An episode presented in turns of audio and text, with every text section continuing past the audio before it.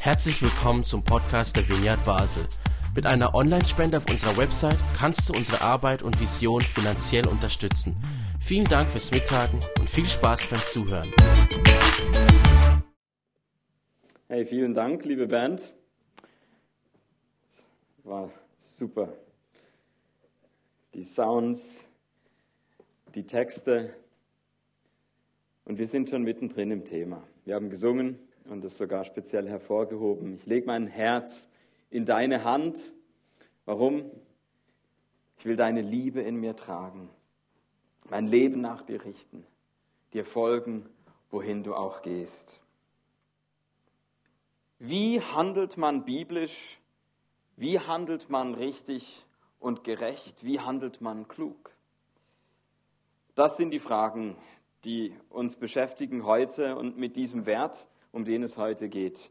In der Vineyard Basel sagen wir, wir orientieren uns an ethischen Prinzipien. Wir sind keine Moralapostel und handeln nach biblischer Ethik. Also, wie handeln? Ich kann eine ganz einfache Antwort geben.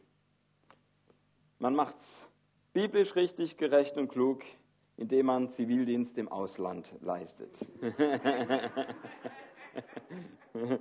äh, äh, ähm, genau, äh, ich wollte auch wieder, wie ihr kennt mich ja inzwischen, mit einer kleinen Story beginnen. Und das war tatsächlich hier. Das ist in Mbale in Uganda. Und da war ich in der protestantischen Kirche, die eine Partnerschaft mit Tier von Schweiz hat. Und habe da die Jugendarbeit unterstützt. Und das war eine super lehrreiche Zeit und ich habe dann auch meine Masterarbeit darüber geschrieben.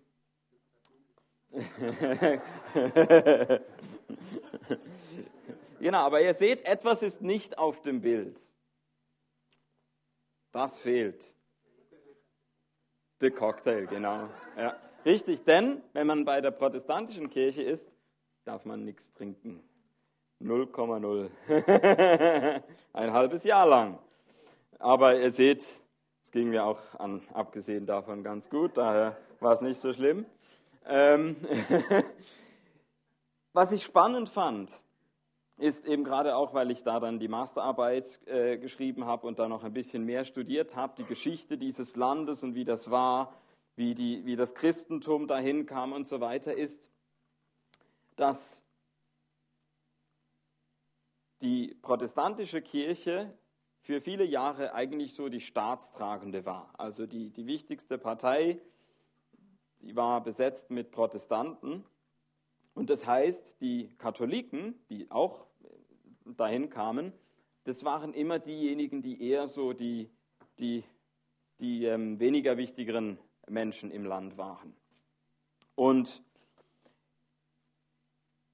das bedeutet zum Beispiel, dass die Struktur der protestantischen Kirche war genau parallel zur staatlichen Struktur. Also da, es gibt ja viele verschiedene Sprachen in diesem Land und, und eben Volksgruppen und so. Und es war genau immer entsprechend war auch die protestantische Kirche aufgegliedert. Anders die Katholiken, die haben zum Beispiel, wenn im Westen von Uganda ein, ein, ein Bischof eingesetzt wurde, dann war der eben nicht vom Westen, sondern zum Beispiel vom Osten oder vom Norden oder vom Süden, um damit zum Ausdruck zu bringen, wir sind eben nicht eine ethnisch zersplitterte äh, Kirche, sondern wir sind die universale römische Kirche. Und das war dann eben interessant aus, aus protestantischer Sicht zu hören, wie seht ihr eigentlich so das mit euren katholischen Geschwistern? Ich erinnere mich, ich glaube, der Jugendarbeiter selber, ich weiß nicht mehr genau, sagte mir, they are very humble, but they drink alcohol. Also zu Deutsch, die sind sehr bescheiden, but, aber sie trinken Alkohol. Und ich habe mich so gefragt, welche dieser beiden Denominationen, Konfessionen repräsentiert Jesus eigentlich besser? Also allein aufgrund dieser Aussage wäre für mich der Fall eigentlich, ich dachte, ich bin beim falschen Verein, aber egal. Ähm, aber ihr seht damit jetzt etwas, worum es in dieser Predigt geht. Und jetzt genug von meiner Geschichte, wir steigen ein. Und ich möchte mit euch, ich habe schon vorletztes Mal ein Gleichnis gebracht und das ist auch diesmal der Fall. Diesmal im Lukas-Evangelium, Kapitel 16. Und ich lese bis zum Vers 15. Also es ist ein längerer Text, aber passt gut auf, denn wir machen es wie in der Schule. Am Schluss stelle ich eine Verständnisfrage. Also, damit ihr die beantworten könnt, müsst ihr aufpassen. Dann sagte Jesus zu den Jüngern, ein reicher Mann hatte einen Verwalter. Über den wurde ihm gesagt, dass er sein Vermögen verschwendete. Deshalb rief der Mann den Verwalter zu sich und sagte zu ihm, was muss ich über dich hören? Lege deine Abrechnung vor, du kannst nicht länger mein Verwalter sein. Da überlegte der Verwalter, was soll ich nur tun? Mein Herr entzieht mir die Verwaltung. Für schwere Arbeit bin ich nicht geeignet und ich schäme mich, betteln zu gehen. Jetzt weiß ich, was ich tun muss. Dann werden mich die Leute in ihre Häuser aufnehmen, wenn ich kein Verwalter mehr bin. Und er rief alle einzeln zu sich, die bei seinem Herrn Schulden hatten. Er fragte den ersten, wie viel schuldest du meinem Herrn? Der antwortete, hundert Fässchen Olivenöl. Da sagte der Verwalter zu ihm, hier ist ein Schuldschein, setz dich schnell hin und schreib 50. Dann fragte er einen anderen, und du, wie viel bist du schuldig? Er antwortete, 100 Sack Weizen. Der Verwalter sagte, hier ist ein Schuldschein, schreib 80. Und der Herr lobte den betrügerischen Verwalter, weil er so schlau gehandelt hatte. Denn die Kinder dieser Welt sind schlauer im Umgang mit ihren Mitmenschen als die Kinder des Lichts. Und ich sage euch, Nutzt das Geld, das euch von Gott trennt, um euch Freunde zu machen. Dann werden sie euch in die ewigen Wohnungen aufnehmen, wenn diese Welt zu Ende geht. Wer in den kleinsten Dingen zuverlässig ist, ist es auch in den großen. Und wer in den kleinsten Dingen unzuverlässig ist, ist es auch in den großen. Wenn ihr mit dem Geld, das euch von Gott trennt, nicht zuverlässig umgeht, wer wird euch dann das wirklich Wertvolle anvertrauen? Und wenn ihr mit dem nicht zuverlässig umgeht, was euch gar nicht gehört, wer wird euch dann schenken, was eigentlich euer Eigentum ist? Kein Diener kann gleichzeitig zwei Herren dienen. Entweder wird er den einen hassen und den anderen lieben, oder er wird dem einen treu dienen und den anderen nicht beachten. Ihr könnt nicht gleichzeitig Gott und dem Geld dienen. Das alles hörten die Pharisäer. Sie waren geldgierig und lachten Jesus aus. Jesus sagte zu ihnen, vor den Menschen tut ihr so, als ob ihr nach dem Willen Gottes lebt. Aber Gott kennt eure Herzen was bei den Menschen Eindruck macht, das verabscheut Gott. So, und jetzt, wer ist freiwillig und kommt auf die Bühne, um eine Verständnisfrage zu beantworten? Es ist eine ganz schwierige.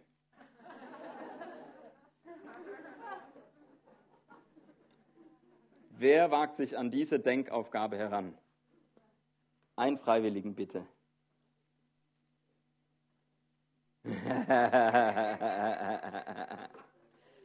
so, nicht so schüchtern. Soll ich jemanden bestimmen? Dorme, komm. Du kriegst hier einen Laserpointer.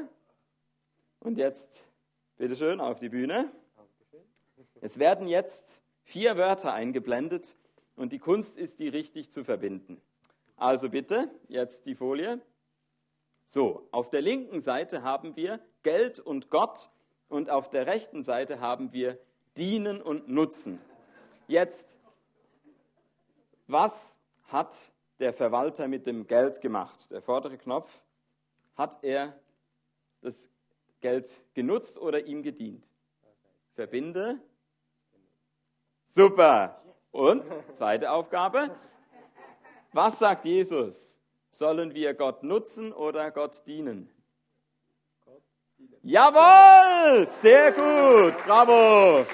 Ja! War das eine schwierige Aufgabe?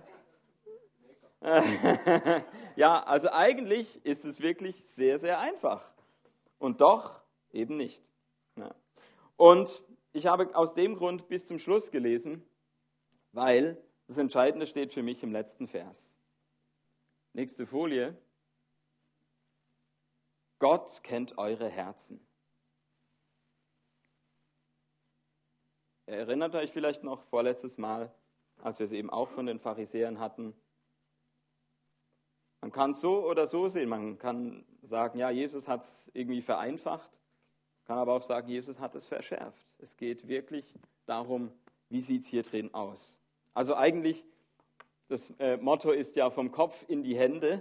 Äh, eigentlich müssten wir die, die Vollversion wäre vom Kopf ins Herz, in die Hände so. Ja. Also das Herz ist ganz von entscheidender Bedeutung. Und eben darum fand ich so cool, dass wir das vorhin auch gesungen haben. Leb mein Herz in deine Hand. Ich will deine Liebe in mir tragen. Und wie es so ist, ich überlege so, was, wie kann ich das jetzt äh, gut rüberbringen, was, was könnte ich dazu noch sagen. Und dann flattert so eine E-Mail rein in der Woche von meinem Papa, äh, der schickt mir manchmal so Zeitungsartikel. Und es ist ja so, dass über Ostern immer wieder auch mal was äh, in der Zeitung steht, wo es um den Glauben geht. Und manchmal denke ich, oh jemine, und manchmal denke ich, oh, das ist ja wirklich ziemlich gut. Und sowas in der Zeit, die Wochenzeitung am 18.04., also am grünen Donnerstag, da war ein Typ, der heißt Christian Nürnberger und hat einen Artikel geschrieben, was, wenn Jesus wiederkommt. Und ich zitiere daraus ein paar Sätze.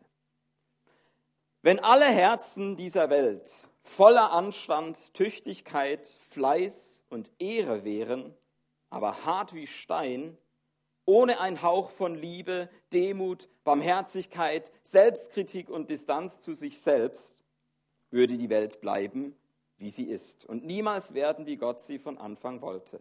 Darum meint Jesus, wenn er sagt, man solle seinen Nächsten lieben wie sich selbst, dass man sein Herz um 180 Grad wenden soll, um es aus der Versteinerung zu lösen. Ohne diese 180 Grad Wende vermag man das gar nicht, den Nächsten zu lieben wie sich selbst. Aber diese Umkehr wird nicht vollziehen, wer nicht zuvor in die finstersten Winkel seines Herzens geschaut und die Abgründe erblickt hat, die darin verborgen sind.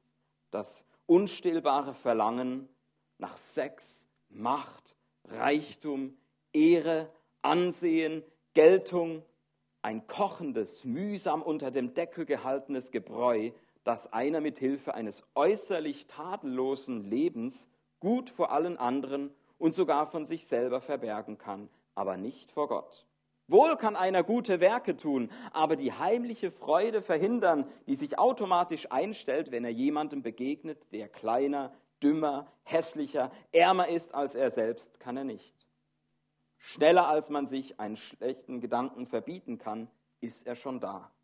Unsere Wünsche und Gedanken kommen aus einem Reich, das wir nicht kontrollieren können, und oft münden sie in Taten, die besser nie geschehen wären. Ich fand nicht alles äh, in diesem gesamten Artikel, aber das, was ich zitiert habe, da dachte ich, der Typ hat was begriffen. Wer sieht das auch so? Beschreibt es so auch, wie ihr das wahrnehmt? Ja, ich finde schon, ja. Und darum ist für mich, ich frage immer so nach der Pointe nach dem, äh, des Gleichnisses. Was ist eigentlich der springende Punkt? Glaube ich, ist es der. Nächste Folie. Innere Freiheit kommt vor äußerlicher Tadellosigkeit. Innere Freiheit kommt vor äußerlicher Tadellosigkeit. Also im konkreten Beispiel jetzt hier in diesem Text, vor der Zuverlässigkeit im Umgang mit Geld, weil das war ja das, was die Pharisäer nicht in den Kopf kriegen konnten, dass, dass Jesus als positives Beispiel jemand nimmt, der betrügerisch handelt. Aber für Jesus ist die Zuverlässigkeit im Umgang mit Geld nicht auf der gleichen Ebene wie die Treue zu Gott. Das, was wir vorhin hatten, dass wenn jemand sagt, ich mache hier ein X bei den Verbinden, dass ich eben das Geld nutze und Gott diene und nicht zwei parallele Linien da ziehe, der ist schon sehr nah am Reich Gottes, würde Jesus vielleicht sagen. Näher als die, die vielleicht alles nach außen richtig machen, die nie mit Geld irgendwie etwas Unredliches, Unsauberes gemacht haben, aber eben in ihrem Herzen gefangen sind davon. Und so denke ich, ist es ganz wichtig, diese verschiedenen Ebenen zu sehen bei diesem Thema Ethik. Und ich will jetzt noch zwei ähm, Punkte herausarbeiten. Der erste Punkt ist, wir kennen sehr gut die Ebene von Einzelgesetzen. Und äh, witzig ist, den kennt ihr auch, der Thorsten Dietz war schon hier und wird auch wieder kommen in diesem Jahr. Ich freue mich schon. Und da gibt es einen Vortrag von ihm auf, äh, bei Worthaus, der heißt Aus der Bibel ethische Maßstäbe gewinnen die Bedeutung des kulturellen Wandels. Also wenn er ein blaues T-Shirt, äh, blaues Hemd anhat, dann seid ihr beim richtigen Video. Ähm, und dort zwischen der Minute 50 und Minute 70 vergleicht er die biblische Ethik mit der juristischen Auslegung. Und so ist es ja auch, und das, ich weiß nicht, gibt es Juristen hier? Ich sehe gerade keinen. Okay, bei den Juristen ist es ja auch so, dass es verschiedene Ebenen gibt. Es gibt die konkreten Gesetzbücher, wo einzelne Fälle nach dem Muster, also besonders auch im, im englischsprachigen Raum, gibt es viel so ähm, Fall, ähm, äh, konkrete Fälle. Wenn das und das, dann das und das und das.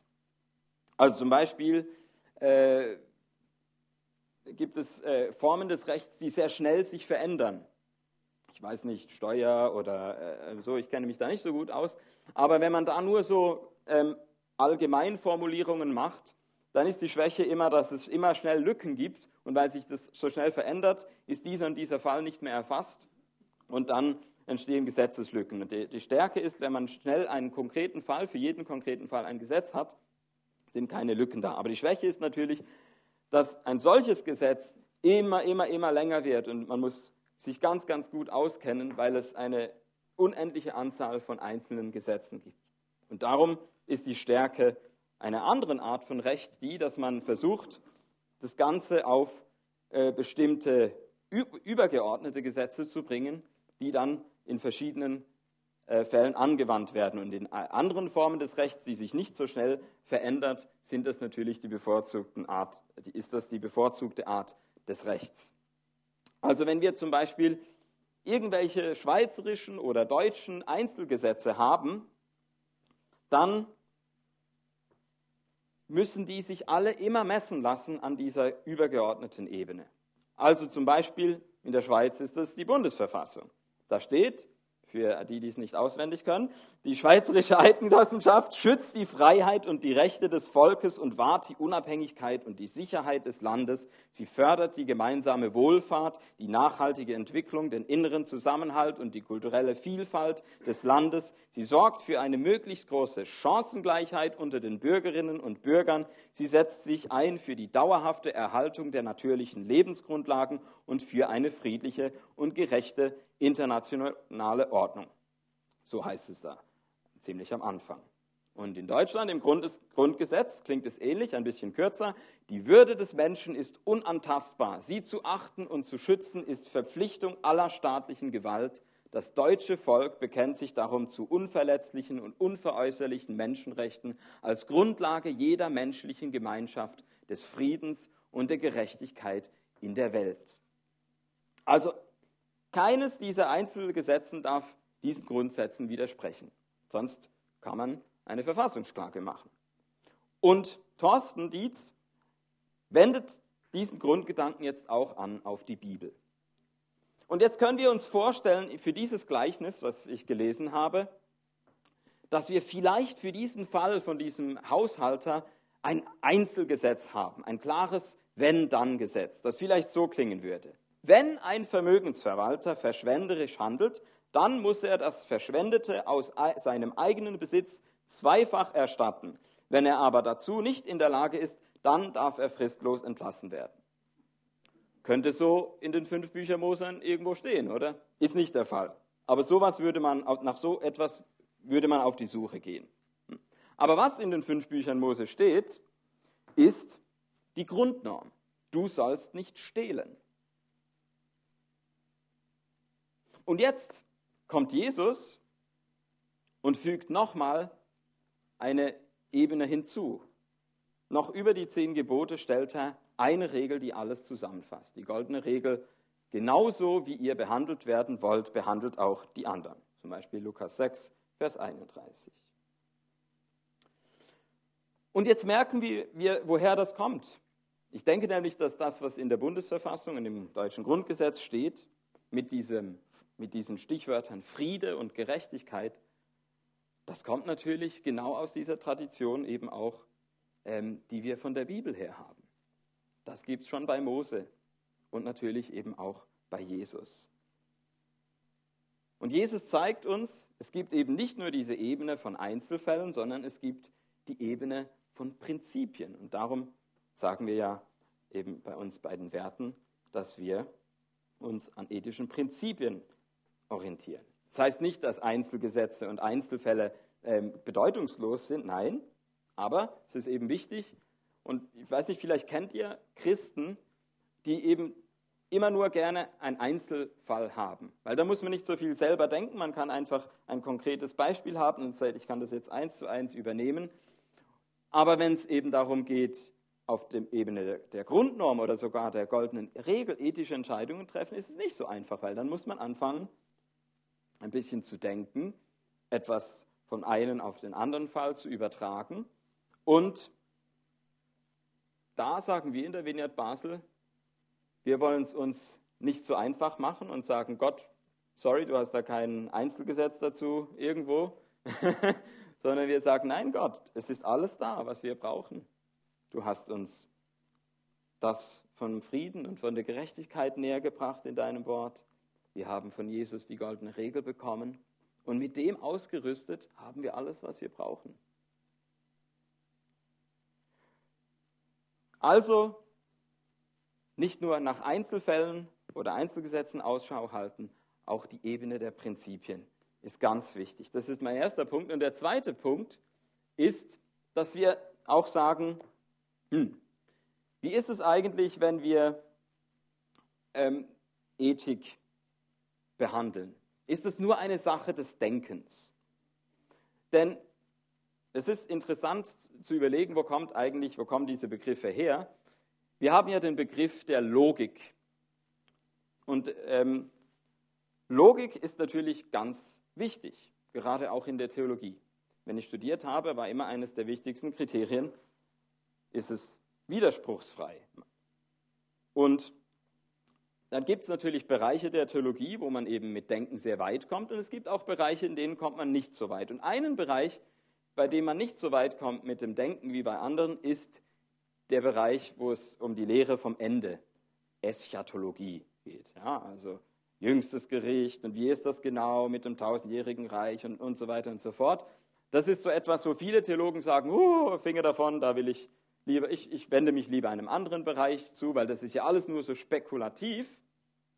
Und ich fand toll, ein Vorwort zu lesen in einem Buch über genau das, nämlich bei, wenn wir mal die nächste Folie nehmen, das ist ein Buch, das mir im Theologiestudium begegnet ist, wo es eben um diese das Lehre vom Ende geht, Eschatologie von Jürgen Moltmann.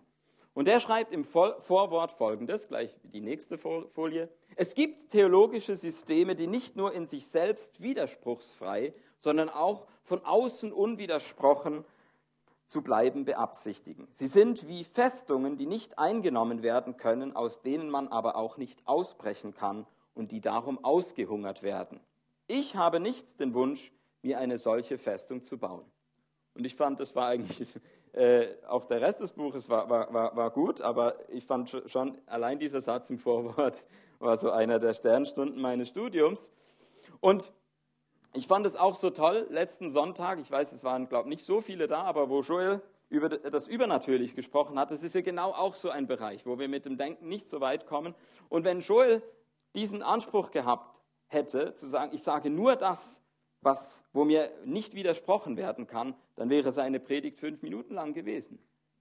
Also er hat sich aus dem Fenster gelehnt. Er hat hier uns Anteil haben lassen, weil es ihm eben nicht darum ging, jetzt irgendwie äh, auf logische Art uns das Übernatürliche in drei Punkten äh, zu vermitteln oder so, sondern weil er sein Herz mit uns teilen wollte, dass er Hunger hat nach der, dass er mehr vom Wirken Gottes sehen will.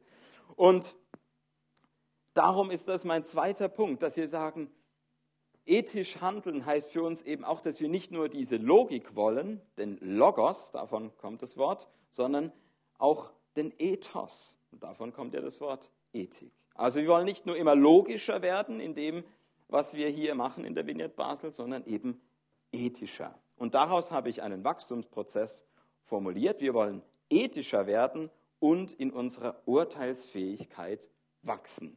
Also darin wachsen eben diese goldene Regel, das große Bild von Gerechtigkeit und Frieden auf ganz verschiedene einzelne Fälle anzuwenden. Und damit sind wir auch jetzt bei der Praxis. Also jetzt alle wieder äh, sich entspannen, die dachten, jetzt bin ich hier im theologischen Vorlesungssaal gelandet. ähm, jetzt werden wir praktisch. Und zwar habe ich mir auch wieder überlegt, wie mache ich das? Wie kann ich in meinem ethischen Beurteilen, also nicht verurteilen, beurteilen, ja, äh, wie kann ich da drin wachsen? Und ich habe gemerkt, wie bei meiner letzten Predigt geht es auch zunächst wieder um eine Grundentscheidung. Und ich glaube, auch da gibt es Ängste, die wir ablegen können. Ich glaube, eine wichtige Angst ist ja natürlich, dass man etwas falsch machen kann. Und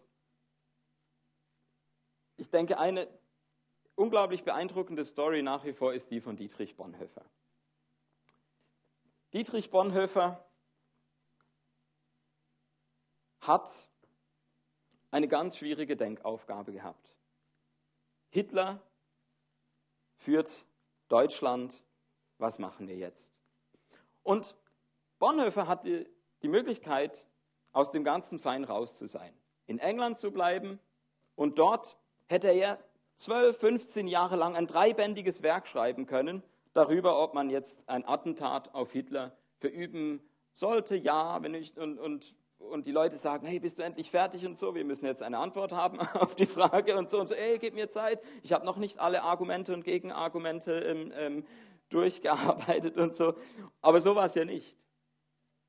Bonhoeffer ist zurückgekehrt nach Deutschland, bevor er sein Lebenswerk in schriftlicher Form hätte zu Ende äh, bringen oder überhaupt entwerfen können. Und er hat einfach mal gesagt, ich handle, ich entscheide mich für etwas. Ich, ich weiß nicht, er hat sich sicher viele Gedanken drüber gemacht, das war jetzt nicht unüberlegt, aber er hat eben auch etwas Angreifbares gemacht, etwas, dem man widersprechen kann. Und mir geht es jetzt auch nicht darum zu sagen, eben äh, so wie Bonhoeffer ähm, war das äh, Richtige, aber was mich inspiriert an dieser Geschichte ist, dass eben ein Mann nicht aus Angst, etwas falsch zu machen, sich zurückhält und sagt, ich bleibe hier drin in meinem äh, ähm, logischen Denken, sondern er gesagt, ich will es tun, ich will handeln, ich, ich will nicht, mir geht es nicht darum, äußerlich tadellos zu bleiben, wie es eben den Pharisäern zum Beispiel ging, sondern ich will mich innerlich frei machen von meiner Abhängigkeit von Status, und wir wissen ja, was es ihnen alles gekostet hat,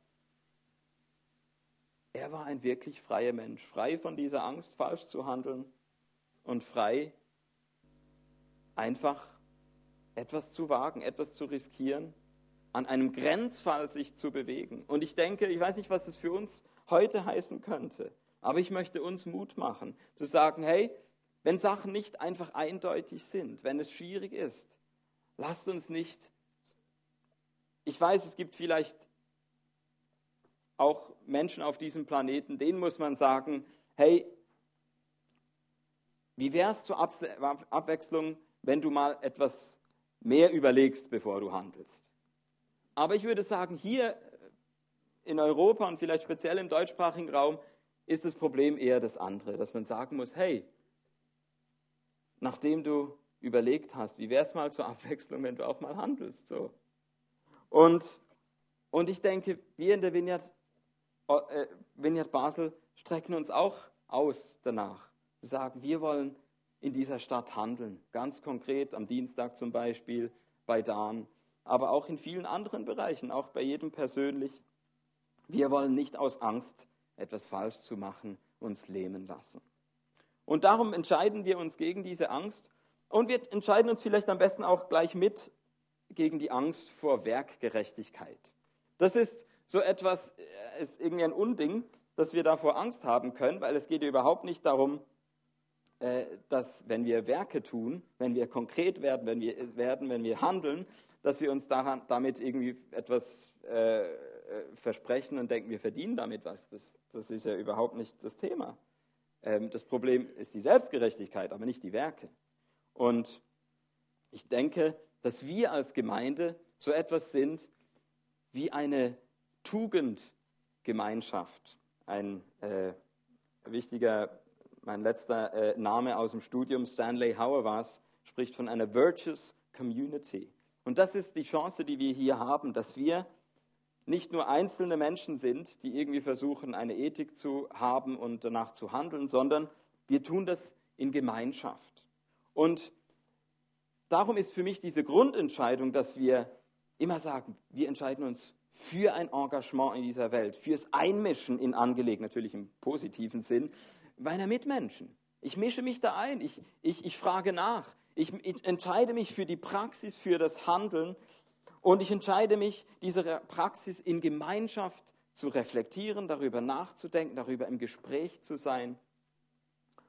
Und so, denke ich, kommen wir weiter in diesem Wachstumsprozess, ethischer zu werden und in unserer Urteilsfähigkeit zu wachsen. Und weil es eben äh, alles in Gemeinschaft äh, passiert, sind wir natürlich wieder bei den Fokusgruppen angekommen. Und ich habe hier äh, ein paar Vorschläge, wie man, ich werde dann auch eine Fokusgruppe starten, aber die stelle ich erst in zwei Wochen vor. Hier einfach mal Vorschläge, vielleicht sagt jemand von euch, ja genau, das ist es. Wie wäre es mit einem Fokus innere Freiheit? Ein, ein Fokus, wo ihr sagt, genau, ich bin nicht berufen, ins Kloster zu gehen, und auf diese Dinge, Geld, Sex und Macht, äh, äh, zu verzichten. Aber ich möchte innerlich frei sein. Ich möchte diese Dinge nutzen und nicht ihnen dienen. Oder wie wäre es mit einer Fokusgruppe Unterscheidung der Geister? Denn oft geht es ja, und jetzt sind wir wieder beim Lied, ich will deine Stimme hören, die Stimme des Heiligen Geistes.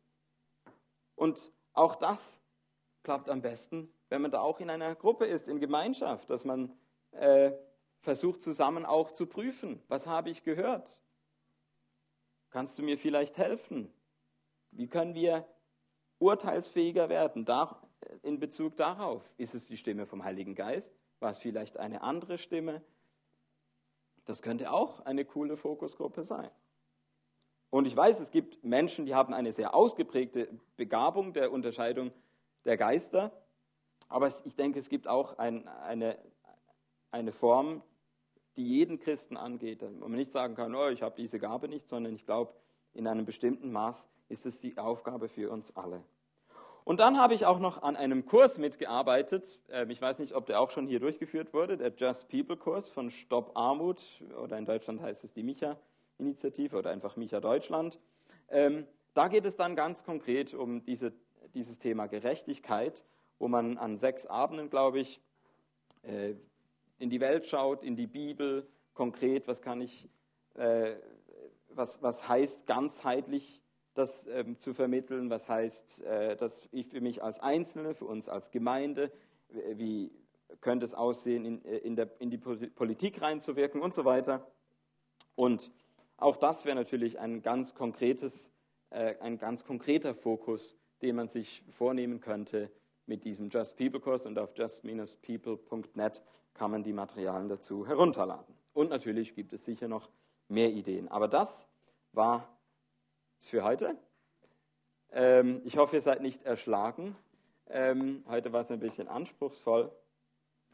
Aber ich möchte jetzt die Band äh, wieder auf die Bühne bitten und Und bleiben wir doch noch mal an diesem Punkt von unserem Herzen, von dieser inneren Freiheit, besonders eben auch in Bezug auf diese Angst, vielleicht etwas falsch zu machen und dass diese Angst uns vielleicht abhält, überhaupt zu handeln. Und vielleicht, wenn wir dieses Lied No Longer Slaves singen, wo es ja darum geht, dass wir diese Ängste hinter uns lassen, die im Meer ertränkt werden, dann kannst du diesen Schritt, diese Grundentscheidung treffen und vielleicht kommt ja auch eine eigene Idee für eine tolle Fokusgruppe. Jesus, ich bitte dich, dass du uns neu in diese Freiheit führst, in diese innere Freiheit, wo wir dir dienen und niemand anderem, wo wir alles Mögliche nutzen, wo wir alles Mögliche prüfen und wo wir auch an einem Punkt, wo wir noch nicht hundertprozentige Sicherheit haben, es wagen zu handeln. Sagen, Jesus, mit nach bestem Wissen und Gewissen, so wie ich gerade bin, handle ich jetzt, so wie ich denke, dass du es mir sagst, dass deine Stimme es mir gesagt hat. Und ich darf Fehler machen. Danke für die Gemeinde, wo ich einen Ort habe, wo, wo ich mich austauschen kann.